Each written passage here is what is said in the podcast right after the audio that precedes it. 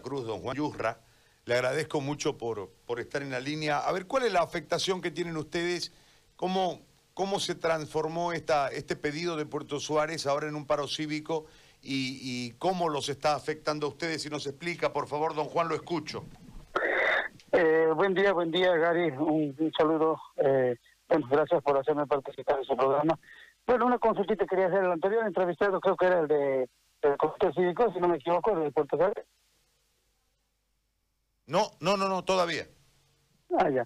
Bueno, este, bueno, nosotros vamos a hacer conocer, quisiera eh, hacerles conocer de que no estamos, uno, no estamos en contra de sus reivindicaciones, que eso es bueno, que, que están pidiendo algo justo. No, eso que eso quiero que se tome en cuenta. Nosotros como sector de transporte, eh, incluso vamos a apoyar a esa reivindicación social que están haciendo los de eh, la población de Puerto Suárez.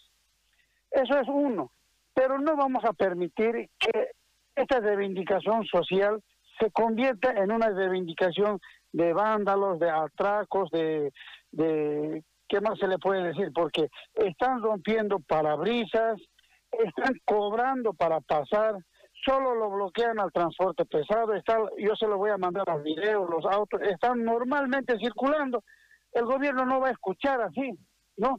Entonces, creo que se están haciendo un tipo de negocio ya para, incluso hay un bellaco, creo que es el señor del, del comité, el dirigente del comité cívico, que él está eh, promoviendo, está organizando, hay videos, los compañeros están, que él es el que está incluso insultándose, ya, se ha salido, por eso le digo, discúlpeme la frase de porque un dirigente que está representando no puede eh, estar así insultando, eh, amenazando con que se lo van a quemar los camiones, eh, y le van a quebrar y todo eso, ¿no? Entonces creo que aquí se como como representante cívico debería él estar más bien apaciguando y tratar de calmar.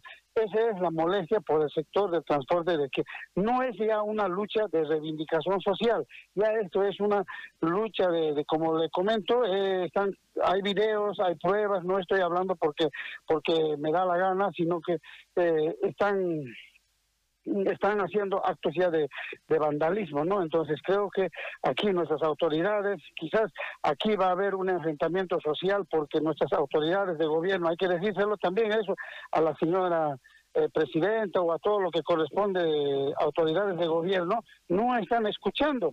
¿No? Entonces, eh, se están pasando, por ejemplo, los motoqueros que están incluso se han puesto sus paradas de taxi, dice, y ahí es el punto de bloqueo, y ellos mismos están haciendo pasar a la gente, están cobrando eh, sus pasajes sumamente altos, o sea que eh, para mí ya este es un negociado, es un atraco, como se puede decir, y ahí están lo que están pidiendo víveres, eh, qué sé yo, entonces eh, son cosas que ya se han salido de, del lugar, entonces por eso que nosotros como sector de transporte nos vamos a organizar y si hay que bloquear, pues hay que bloquearlos completamente para que el gobierno escuche, no voy a hacer que todo el mundo está pasando y solamente lo bloquean al transporte pesado, ¿no?